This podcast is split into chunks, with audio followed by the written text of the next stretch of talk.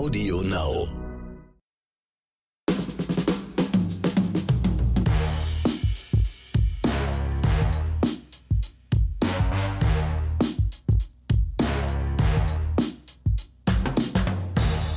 Willkommen zu einer neuen Folge von Oscars und Himbeeren. Hier ist wieder Ronny Rüsch und heute ist er auch wieder im Studio. Ich habe ihn letzte Woche ein klein bisschen gebasht, sage ich mal, aber er hat mich schon einen Einlauf verpasst und ja, hier ist er wieder. Ich heiße dich willkommen zurück, Axel Max. Da ist er wieder. Hi, hallo Ronny, wie geht's dir nach Gut. dem Einlauf? Jetzt, wo du wieder da bist und du weißt ja, dass ich so ein großer Fan von dir bin und ich würde nie was Böses vermisst. über dich sagen. Ich habe dich so vermisst.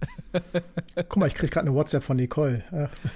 Genau, siehst du, alle haben dich vermisst. Ja, und wie war dein Urlaub? Hast du Toretto geholfen? Habt ihr die, weiß ich nicht, die Avengers bekämpft oder was war eure Nee, Mission? Dominic Toretto hatte mich herausgefordert und er musste zum ersten Mal in seinem Leben Rücklichter sehen, als er über Ah, die okay. Ziellinie gefahren ist. Und nicht, weil er gebremst hat, sondern weil er einfach zu langsam war. Weil er einfach schlechter war. An dieser Stelle möchte ich einmal unseren ersten schweizerischen Fanclub grüßen, der mir doch ziemlich deutlich gesagt hat, dass sie sich einmal wünschen würden, hier erwähnt zu werden, weil sie aktive Zuhörer von uns sind. Deswegen ein Gruß raus an Pascal, Franco, Gina, wie ihr alle heißt, Christine und äh, ja, hört uns gerne weiter. Auch von Ronny natürlich, Grüße an euch alle und äh, wir sind über jeden Fanclub froh da draußen. Und ich finde euer Clubhaus, was ihr da im Wald gebaut habt, super. Also klasse.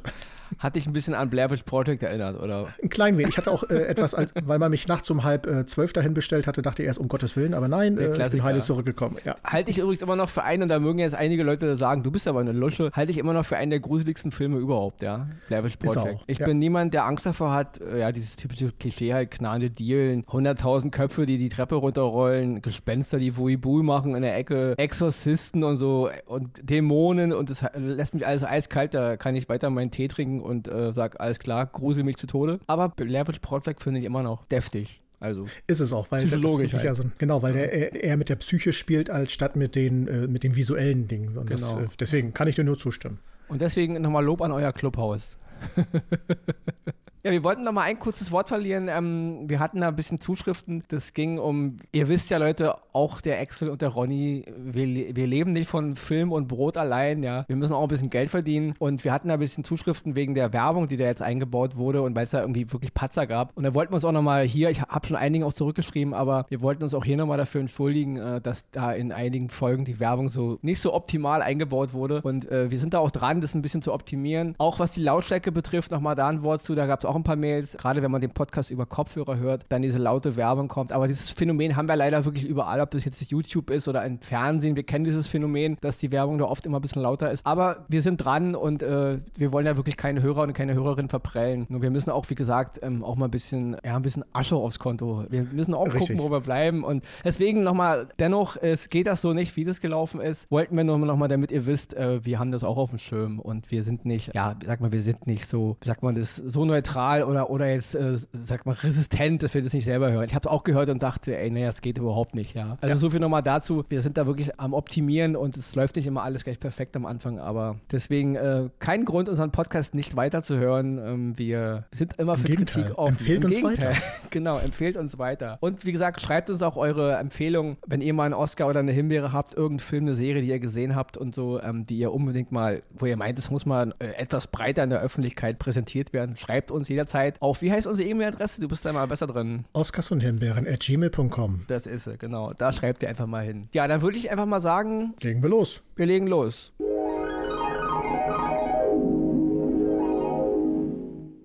Den ersten Oscar, den ich diese Woche im Gepäck habe, das ist eine Serie, über die bin ich wirklich eigentlich nur durch Zufall gestolpert. Also die gibt es jetzt schon seit 2017. Ich muss ehrlich sagen, auch wenn ich immer sehr gut auf dem Laufenden bin, ich habe das mal irgendwo mal was drüber gelesen, aber bin echt nicht dazu gekommen, sie zu gucken. Die habe ich aber jetzt bei Disney Plus gefunden. Und zwar sind die ersten drei Staffeln von dieser Serie verfügbar. Die vierte Staffel ist schon produziert und die fünfte Staffel ist wohl schon genehmigt. Ja, also wer sich jetzt auf die Serie einlässt, weiß schon mal, es werden fünf Staffeln werden. Jede Staffel hat äh, zehn Folgen. Und zwar geht es um die Serie Snowfall. Die Serie Snowfall erzählt uns im Grunde von den Anfängen der Kokainwelle in Los Angeles im Jahr 1983, wo diese ganze Stadt im Grunde überschwemmt wurde von Kokain, wo das Kokain von dieser Art reichen Droge langsam jetzt zur Mainstream-Droge wurde, auch für die etwas sozial, ja, ich nenne, mal- man muss es so sagen, für die sozialen Unterschichten halt, ne, die halt nicht so viel Geld hatten. Also darum handelt diese Serie ein bisschen, wie diese, diese Welle losging. Und Äh, die Serie konzentriert sich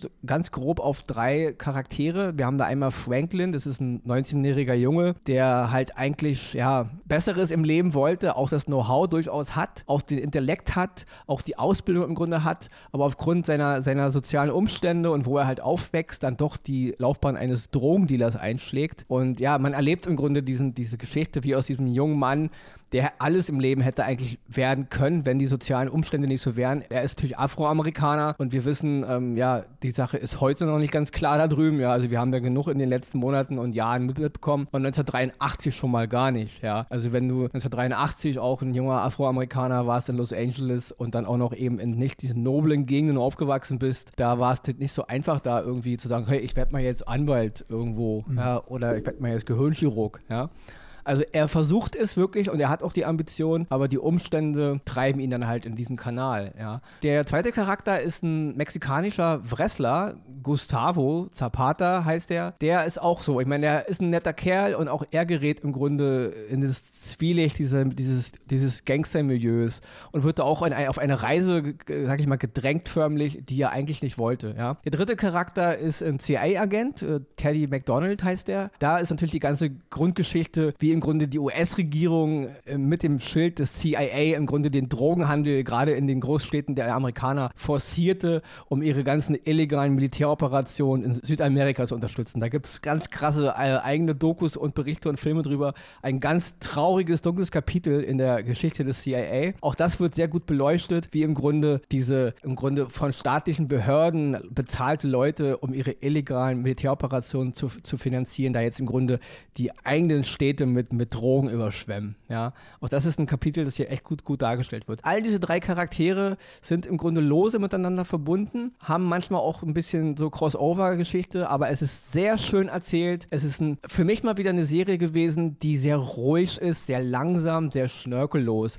Mal wieder zurück zu den Basics, was eine gute Serie ausmacht. Sie ist nicht reißerisch, finde ich. Sie ist auch nicht jetzt groß mit groß Tamtam. -Tam. Sie ist sehr solide erzählt, aber mit, mit super Darstellern, auch sehr unverbindlich unverbrauchte Gesichter, also es ist kein großer Star dabei. Leute, wo man sich wirklich dann auf die Rolle auch konzentrieren kann, auf, dem, auf den Charakter, den sie spielen. Ich finde auch, dass das LA, der Anfang der 80er Jahre, ist schön eingefangen, die ganze Stimmung auch. Und für mich mal wieder eine Serie, die ein wichtiges Thema, ein ernstes Thema hervorragend behandelt und eben auch mal wieder in so eine Art, ja, zurück in der Zeit, ohne dieses Ganze, wie heute eben auf Serien gemacht werden, mit so viel Tamtam -Tam und wenig Inhalt und Rambazamba, ja. Also wäre mal wieder eine gute, solide Serie mit schönen, guten Drama Drama-Elementen und auch mit Bezug zu echten, wirklich schlimmen Dingen, die passiert sind und immer noch passieren, der muss auf jeden Fall mal bei Snowfall reingucken. Noch einen kleinen, ich muss ein bisschen ausschwenken noch, bevor ich ähm, das Wort an Excel äh, abgebe. Es geht auch darum, um einen der Personen, die diese Serie mit erfunden hat. Und zwar ist John Singleton, ja. Der ist einer der Ideengeber dieser Serie und er hat auch in der ersten Staffel und in der zweiten Staffel jeweils die letzte Folge die Regie übernommen. John Singleton ist ein bisschen ein trauriges Kapitel. Der Mann ist 2019 gestorben mit nur 51 Jahren ähm, an einem Schlaganfall. Traurig traurig deswegen, weil John Singleton war 1992 der jüngste und auch, glaube ich, der erste Afroamerikaner, der für einen Regie-Oscar nominiert wurde. Damals, er war 23 Jahre alt zu dem Zeitpunkt. Und zwar für seinen Film Boys in the Hood, den einige vielleicht kennen werden. Nicht? Aber heute immer noch ein Meilenstein äh, des, des äh, afroamerikanischen Kinos, ja. Und danach hat er irgendwie nichts mehr so gerissen, finde ich jetzt, ja. Also Sachen wie Chef 2000 mit Samuel Jackson, ja, war nett, aber hat mich auch nicht so wirklich, äh, ja. Oder hier Too Fast and Too Furious hat er auch gemacht, den zweiten Teil dann von eigentlich diese, da war es ja noch keine richtige Franchise, da war es eher mehr so ein, so ein Update. Und ja, jetzt eben aber im, im Jahre seines Todes im Grunde hat er eben noch zwei Jahre diese Serie mit betreut, war auch die, also auch einer der Ideengeber dahinter. Und auch nochmal deswegen nochmal, auch für mich, gerade John Singleton, der so viel, sag ich mal, aus meiner Sicht als Filmemacher auch viel Pech hatte und irgendwie sich nie wieder so entfalten konnte, wie es eben bei Boys in the Hood gewesen ist. Ich meine, das muss für ihn damals ein absoluter Oberfläch gewesen sein mit 23 Jahren mit seinem Erstlingswerk als Regisseur nominiert zu werden. Die Konkurrenz damals war natürlich Leute wie Oliver Stone für JFK, Ridley Scott mit Selma und Louise und Jonathan Demi mit Das Schweigende Lämmer und Jonathan Demi hat natürlich gewonnen. Ich meine, da bist du schon nominiert und das war die, das war halt die Konkurrenz. Das hat natürlich keine Chance gehabt. Nochmal auch deswegen, auch als Andenken an John Singleton, diese Serie zu gucken, weil es ist eine, eine Serie, die, finde ich, auch sehr viele Elemente auch aufgreift, natürlich von Boys in the Hood, von diesem alten Film. Und deswegen von mir jetzt, und ich halte es in meinen Sabe, ich gebe es weiter an Axel,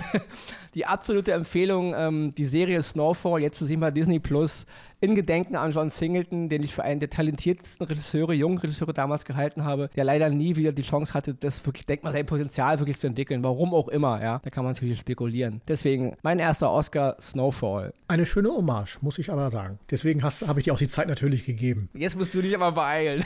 so, jetzt ganz zügig. Äh, nein, ich komme zu einer Serie, die meinen ersten Oscar bekommt, die eigentlich genauso viel Aufmerksamkeit kriegen müsste, aber aufgrund der Zeit halte ich mich kurz. Mayor of Easttown, eine Serie, die auf Sky läuft. Sky Atlantic ist auch eine Serie, die von HBO produziert wurde. Und sie spielt in der Kleinstadt Easttown im Bundesstaat äh, Pennsylvania. Und äh, dort hat die Hauptrolle Kate Winslet, die wunderbare Kate Winslet, die den Detective Mayor Sheehan spielt. Und wie soll man sagen, Easttown ist ein kleiner Ort jeder kennt absolut jeden. Gefühlt ist die Hälfte miteinander irgendwie verwandt. Cousin, Bruder, Tanten, hast nicht gesehen. Und äh, die, die, Kate Winslet ist so eine, ich sag mal, eine Heldin aus äh, vergangener Zeit, weil sie an der Highschool äh, ein legendäres Basketballspiel war sie die Anführerin und hat das Spiel gewonnen. Und deswegen kennt man sie überall. Sie ist beliebt. In der Rolle aber als Polizistin natürlich auch eine Menge zu tragen hat. So ist es unter anderem, dass ein Mädchen seit über einem Jahr vermisst wird und die Eltern natürlich der Polizei die Schuld geben, dass da nichts passiert. Und so nimmt die Geschichte ihren Lauf und man merkt einfach, dass die Mary Sheehan einfach auch eine gebrochene Frau ist, weil man erfährt so nach und nach ihre Geschichte. Der Sohn ist gestorben. Warum erzähle ich alles nicht? Das ist Spoiler. Und äh, der Mann ist geschieden, hat eine neue, wohnt gegenüber äh, im Haus und so weiter und so weiter. Und äh, zu dem Ganzen, was sie noch so tragen muss, kommt ein neuer Mord dazu. Wieder eine junge Frau, die aber auch gefunden wird und wo natürlich die Aufklärung äh, beginnt und sie die Aufklärung natürlich übernehmen muss. Sie aber, man merkt es sofort, deutlich überfordert ist und von ihrem Chief einen äh, anderen Ermittler noch an die Hand bekommt, der von dem wunderbaren Evan Peters gespielt wird, den die meisten von euch als Quacksilver aus X-Men natürlich kennen. Und in einer Nebenrolle auch Guy Pierce äh, dabei ist, der den mysteriösen Schriftsteller Richard spielt. Und äh, ja, das Problem für äh, Mare ist halt, dass sie, sie ist natürlich dadurch, dass sie alle kennt, ist sie befangen. Sie kann gar nicht wirklich klar ermitteln. Und der, äh, ähm, der Inspektor, der ihr zur Seite gestellt wird, der versucht ihr natürlich Hilfestellung zu geben, aber das auf eine sehr angenehme und subtile Art, weil er genau merkt, in was für ein Dilemma sie steckt und er prescht da nicht sofort rein und sagt so, hier, du musst den Job weggeben und sonstiges, sondern er versucht auf seine Art und Weise ihr das näher zu bringen, wie er ihr und äh, wie er sie unterstützen kann.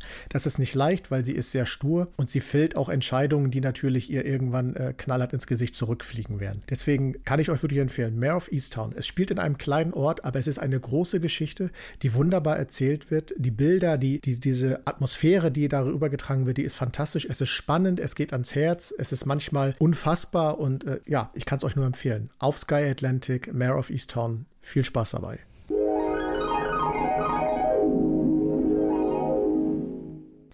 Damit sind wir dann bei Ronnys zweiten Oscar diese Woche. Und das ist wieder mal ein Filmmetier, wo Ronny halt wirklich auch so einen kleinen Spleen für hat. Ich muss kurz ausholen, ich mache jetzt ganz schnell, ja. Ich hatte mal, als ich noch klein war, so äh, sechste Klasse, als ich so zwölf war, einen vietnamesischen Kumpel, bei dem ich halt auch viel zu Hause rumgehangen habe. Und da bin ich als ziemlich kleines Kind im Grunde schon auf diese ganzen asiatischen äh, Kung-Fu-Serien hingestoßen worden, wo die Leute halt in Kostüm durch die Bäume fliegen und mit ihren Schwertern Akrobatik. Also in inhaltlich alles immer nicht so der Burner, aber für mich als Kind damals ein absoluter Flash, ja. Irgendwann kam natürlich durch meinen Vater die Bruce Lee-Welle noch dazu und so habe ich schon immer einen kleinen Spleen gehabt für dieses ganze asiatische, chinesische, japanische, koreanische und so weiter Kino halt, wie die das so machen. Und da ist natürlich für mich in den letzten Jahren ein Mann ganz groß natürlich geworden. Die, äh, der Regisseur heißt Zhang Yimou, den kennt einige vielleicht von Filmen wie damals 2002 Hero mit Jet Li, ein ganz toller Film, ja. Und auch danach im Jahr 2004 House of the Flying Daggers, den werden auch auch einige kennen. Für mich ganz, ganz tolle Filme. Ähm, diese Art von Filme wird Wuxia-Filme genannt, also chinesische Wuxia-Filme. Das sind immer so Filme, die so ein bisschen, ja, so schon Fantasy-Elemente haben, wo Menschen halt Dinge können, die man natürlich in der reellen Welt nicht kann, ja. Und äh, ich stehe auf diese Art von Filme, ich feiere das total. Einer meiner größten Hits ist natürlich immer noch von 2000 ähm, Tiger and Dragon von äh, Ang Lee, also für mich ein absolutes Meisterwerk und Meilenstein dieser, dieses Genres. Habe ich damals auch ganz allein im Kino gesehen wurde für mich extra das Kino angemacht, ja. Also eine der schönsten Kinobesuche, die ich je hatte, ja. Der kleine Ronny ähm, im Jahr 2000 alleine im Kino, im Kino Toni, kann ich auch sagen, im Kino Toni in Berlin. Ein niedliches, cooles Kino. Tiger and Dragon gesehen, ganz alleine. Extra für mich aktiviert der Projektor. Jetzt aber zurück zu dem Film. Der Regisseur. Was, was lachst du da jetzt? Hast du gerade an den kleinen Ronny gedacht, oder? Ja, ich freue mich wieder, kleiner Ronny. Nein, ja, super. der hat sich gefreut, Mann, ja. ja. Noch, noch den Star Wars-Schock in die Knie gehabt, ja. Also ein Jahr vorher hier, Episode 1, was ja nicht alles so die Sahne war. Ja, ich wohl ich den Film trotzdem liebe heute, aber deswegen war Tiger and Dragon damals balsam für mein kleines Herz, ja. aber zurück zu Zhang Yimou, sein neuer Film. Und zwar Shadow. Ist auch schon von 2018, ist aber jetzt bei Sky erschienen. Und das ist wieder mal, der Regisseur hat leider in den letzten Jahren aus meiner Sicht auch ein paar Gurken gemacht. Hier muss ich wirklich ganz äh, negativ mal erwähnen, ähm, The Great Wall mit Matt Damon von 2016 was ein wirklich, ich muss es wirklich sagen, was ein dämlicher Film, ja. Absolut. Also absolut. da wurde alles kaputt gemacht, was dieses traditionelle chinesische Kino eigentlich beinhaltet, diese Vermischung mit dem Westen und so. Ja, es geht überhaupt nicht. Also tut mir leid, ja. Das ist, äh, ich bin großer Freund von Matt Damon und so, aber das ging überhaupt nicht, dieser Film. Also ein ganz, da fand ich damals äh, Last Samurai mit Tom Cruise nicht ganz so Worst Case, mhm. weil der hatte ein paar Elemente, die irgendwie okay waren, aber das hier war irgendwie, weiß ich nicht. Also deswegen, der Mann hat leider in meinen Augen in den letzten Jahren ein bisschen äh, Gurken fabriziert. Aber zurück zu seinem neuen Film Shadow. Ähm, ein, wirklich ein Meisterwerk des Wusia-Films. Ja? Also jeder, der auf diese Art von Filme steht, ja, das ist, ein, das ist eine Symphonie an Bildern und an Geschichte. Der ganze Film ist im Grunde auch wieder wie so eine Art, äh, ja, wie so eine Art Kalligrafie auch gemacht. Er ist auch im Grunde, er ist zwar nicht schwarz-weiß gedreht, aber er wirkt wie schwarz-weiß, weil im Grunde fast alles in diesem Film sich um Yin und Yang dreht, ja. Schwarz weiß, immer steht sich alles gegenüber und so ist auch das ganze Ding inszeniert. Die Bühnen, die Kostüme, auch die Story ist am Anfang ein bisschen verwirrend, aber einfach gucken und reinkommen. Die ganze Art der Choreografie, der Kämpfe, nicht zu viel, aber richtig irgendwie und auch mal wieder mit neuen Elementen, wo ich so dachte beim Gucken, hey wow, das ist ja cool, cooles Zeug, ja. Auch die Aussage der Geschichte wieder, worum es geht und so. Ein ganz, ganz toller, feiner Film mal wieder, ja. Und ein absolutes Aushängeschild für diese Art von äh, Traditionskino für mich die absolute, auch in diesem Bereich zur Zeit und auch Freude darüber, dass dieser Mann gerade Filme wie Hero und eben damals auch House of the Flying Daggers jetzt wieder ein bisschen zu dem zurückkommt. Es ist nicht das Gleiche, es ist anders, aber es ist sehr, sehr, sehr, sehr toll. Ja. Der einzige, der mir hier gefehlt hat, war Donnie Yen. Ich, ich stehe auf Donnie Yen, ja. nicht erst Gut, seit. Er kann nicht überall sein. Nicht erst seit Rogue One, ja. Ich, ich dachte halt nur gerade damals in Hero war er ja auch dabei und ja. deswegen ähm, Donnie Yen sowieso auch seine ersten Mahn-Filme. Aber gut, Ronny schweift wieder ab. Der Film von äh, Zhang Yimou, jetzt Shadow, jetzt zu sehen bei Sky. Unbedingt reingucken, wer diese Art von, von Filme liebt. Und von mir diese Woche der zweite Oscar und deswegen rüber an Axel. Apropos unbedingt reingucken. René hat uns geschrieben. Und zwar empfiehlt René uns eine Miniserie auf Amazon Prime, The War of the Worlds, Krieg der Welten. Da dachte ich erst, Miniserie, wieso, das ist doch ein Film? Nee, es ist tatsächlich eine Miniserie. Ich habe schon mal zumindest mir das Menü angeguckt und ja, sind mehrere Teile. Und es ist die, eine britische Verfilmung von BBC nach dem Roman von H.G. Wells, äh, Krieg der Welten. Und es spielt aber nicht, wie wir es aus dem Film kennen, in der Moderne, sondern in der Vergangenheit. Ich kann jetzt nicht genau sagen, äh, welche Jahreszeit das ist, aber ich würde jetzt mal irgendwas auf 1800 tippen tippen und wie halt eine offenbar außerirdische Invasion auf der Erde stattfindet und wie sich die Menschen zu der Zeit dagegen verteidigen müssen. Wer Krieg der Welten kennt, weiß, dass es da ja auch nicht nur um den großen Kampf Mensch gegen Maschine geht, sondern auch eher um den kleinen Kampf, den auf mikrobischer Ebene quasi stattfindet. Deswegen bin ich sehr gespannt, was du uns da empfohlen hast, René. Du äh, selber hast äh, geschrieben, du bist Feuer und Flamme. Dir hat das super gefallen. Wir werden es uns anschauen und werden dir nächste Woche darin berichten, wie wir es dann empfunden haben.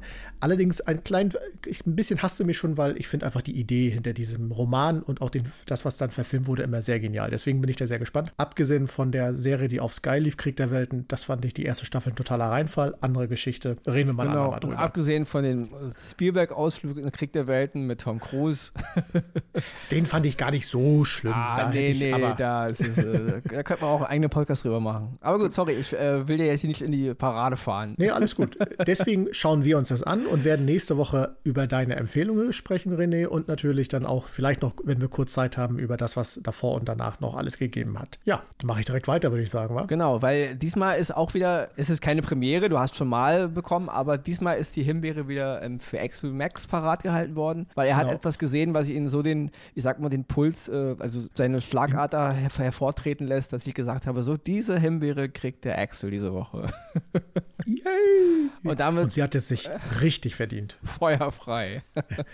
New Mutants läuft auf Sky. Ein US-amerikanischer Science-Fiction-Actionfilm. Und normalerweise würde ich bei X-Men basierten Filmen jetzt nicht so geschwollen reden, aber weil der Film so kacke ist, tue ich es einfach. Ist von äh, Josh Bone und äh, ist super besetzt. So fange ich erstmal an. Äh, Anya Taylor-Joy, die die meisten aus das Damen-Gambit kennen. Und Macy Williams, die natürlich als Aria aus Game of Thrones ihr äh, große Bekanntheit bekommen hatte, spielen, ja, ich kann mal sagen, nicht die Hauptrolle, Nebenrollen, aber sind mit dabei. Das heißt, der Cast ist eigentlich gut besetzt. Und es geht um ein äh, junges Mädchen, das äh, am Anfang des Films vor einem man meint, Wirbelsturm davonläuft mit ihrem Vater. Der Vater sie in eine sichere Ecke setzt, nochmal zurückgeht, fliegt kurzerhand später dahin, ist tot und äh, sie hört so ein Gebrüll und alles schlimm. Sie fällt in Ohnmacht, wird wach und liegt in einer Klinik. In dieser Klinik wird sie von einer Doktorin erstmal ganz liebevoll empfangen und die will ihr dann erklären, pass auf, äh, du bist was Besonderes, du hast besondere Fähigkeiten und äh, du bist hier an einem Ort, wo ich dir helfen will, diese besonderen Fähigkeiten äh, noch besser zu erkennen, noch besser zu nutzen und so weiter. Du bist nicht allein. Sie sitzen in einem Stuhlkreis mit mehreren, die dann alle diese Fähigkeiten haben, aber man merkt schon, die sind alle so entweder arrogant oder zurückgezogen oder einfach unsicher und sonstiges, wie sie halt selber auch. Sie, das ist Dani Moonstar, so heißt sie und wird gespielt von Bio Hand, wer sie kennt. Ich kannte sie nicht, aber äh, junges Mädchen auf jeden Fall. Und so dachte ich, äh, okay, das scheint äh, äh, tatsächlich, weil auch immer wieder von den X-Men gesprochen wird, das scheint es in diesem Film darum zu gehen, dass es so diese Schule ist, die gucken, wo man gucken soll, was ist seine Fähigkeiten und wie kommst du am besten dann zu äh, Charles Xavier irgendwann in die Akademie. Es stellte sich irgendwann heraus, das ist nicht so. Es geht um die Essex Corporation, die man aus dem Wolverine-Film aus dem letzten kannte, wo die Kinder quasi misshandelt wurden und wo diese Superkräfte irgendwie rausgezogen, keine Ahnung was. Die ganze Geschichte, so gut sie anfing, Marketing entwickelt sich auf einmal in einen totalen Müll, Teenie, Highschool, ich weiß nicht, wie es weitergeht, äh, Blödsinn, dass man irgendwann sagen könnte, was soll das eigentlich? Also ich, ich kann es euch nur nicht mehr erklären, was der Sinn der dieser ganzen Geschichte am Ende sein sollte. Die Anya Taylor-Jay spielt eine, ja, ein Mutant, wo ich eher sage, die ist kein Mutant, die gehört eher in so eine Fantasy-Rolle, die hätte bei World of Warcraft deutlich besser reingepasst als in die Rolle, weil ihr wächst so ein Schwert, damit kann ich noch leben, aber sie wechselt dann in Dimensionen, wo es aussieht, wie gesagt, wie bei World of Warcraft, wo ich dachte, was soll der Quatsch? Und so entwickelt sich die ganze Geschichte weiter. Macy Williams ist jemand, der sich in einen Wolf verwandelt. Ich spoiler jetzt, weil ich will euch einfach davor warnen, vielleicht diesen Film zu gucken. Die sich in einen Wolf verwandelt, aber ja, und dann wieder zurück. Aber warum und weshalb und wieso? Und es ist einfach nur ein hanebüchender Scheiß. Und der große Krone ist dann am Ende, dass dieser Tornado, den das Mädel am Anfang gesehen hat, ein überdimensionaler Braunbär, Grizzlybär, keine Ahnung was ist, der warum auch immer auftaucht, weil sie in der Lage ist, irgendwie die Ängste jeden Einzelnen hervorzurufen. Das soll ihre Superkraft sein. Und am Ende stirbt die eine und alle gehen, der Rest geht glückselig in den Sonnenuntergang und du stehst am Ende da. Warum? Weshalb? Was hat das mit X-Men zu tun? Was hat das mit dem, äh, weil X-Men wieder dauernd erwähnt wurde? Wieso? Wo geht die Geschichte hin?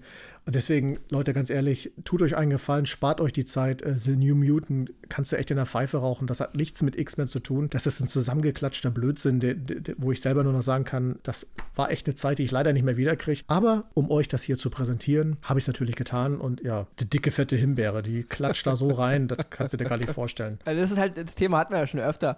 Dieses ewige, diese ganzen Franchise jetzt zu nehmen und die irgendwie für so eine Art ganz junges Publikum zurechtzustrutzen. Das ist halt wie wie dieses The Walking Dead, The World Beyond und so, wo dann irgendwelche Kiddies durch die Zombie-Epidemie. Also Leute, das geht komplett am Thema vorbei, ja.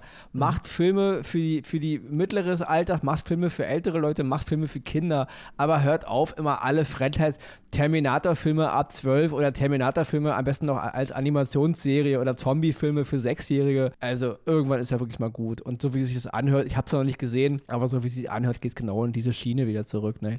Ja. Und es ist halt, ja, es ist langweilt einfach zu Tode. Ja. Genau. Also allein schon von deiner Beschreibung jetzt denke ich so, alles klar. Ja. Ronny guckt sich an, weil ihr wisst ja, ich gucke mir auch Scheiße an, weil ich stehe halt auch darauf zu wissen, warum irgendwas blöd ist. Ne? Und wahrscheinlich gibt Ronny den einen Oscar, weil ich dann irgendwas nicht gesehen ah, habe. Das glaube ich, ja, nein, nein, nein. Oh, du hast nein. komplett den psychologischen Unterbau nicht berücksichtigt und auch, Bade, hast du nicht gemerkt, dass das alles Shakespeare-Anleihen hatte und so? nein, nein, denke denk ich nicht. Ist das Kunst oder kann das weg? Ja. Genau, so oft auf der Ebene halt. Ja, und da du ja nun aus dem Redefluss gar nicht mehr rausgekommen bist und ich jetzt bei dir den Stecker ziehen musste, was natürlich nur ein Scherz ist, das wissen wir alle, kommen wir jetzt mal zu der Zusammenfassung von Verena Maria Dittrich. Die Oscars gehen dieses Mal an Snowfall, US-Dramaserie in fünf Staffeln, unter anderem nach einer Idee von John Singleton, zu sehen bei Disney Plus. Mare of Easttown, siebenteilige US-Miniserie mit Kate Winslet, Evan Peters und Guy Pearce. Zu sehen bei Sky. Shadow, ein weiteres Filmmeisterwerk des chinesischen Regisseurs Zhang Yimou, zu sehen bei Sky. Oscar oder Himbeere, entscheidet ihr. Der Krieg der Welten, britische Miniserie der BBC, nach einem Roman von H.G. Wells mit Eleanor Tomlinson, Robert Carlyle und Rafe Spell, zu sehen bei Amazon Prime. Die Himbeere geht in dieser Woche an The New Mutants, 13. Teil der X-Men-Filmreihe mit Anya Tyler-Joy und Macy Williams, zu sehen bei Sky.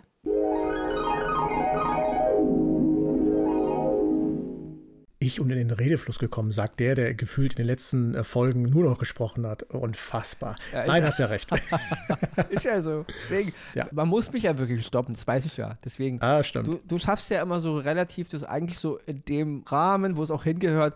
Und bei mir springen dann immer noch tausend Querverweise an und ich könnte ja, ich könnte jetzt schon wieder über John Singleton fabulieren, aber deswegen ist es immer wichtig, mir auch irgendwann den Stecker zu ziehen. Ich muss aber sagen, äh, gerade letzte Woche, wo du ja mit der Nicole da äh, gesprochen hast, da wart ihr beide so. Ihr seid beide so auf so einem Level Level gewesen, wo man, mhm. äh, wo man jemanden gebraucht hätte zwischendurch. Genau, die beide gerne reden.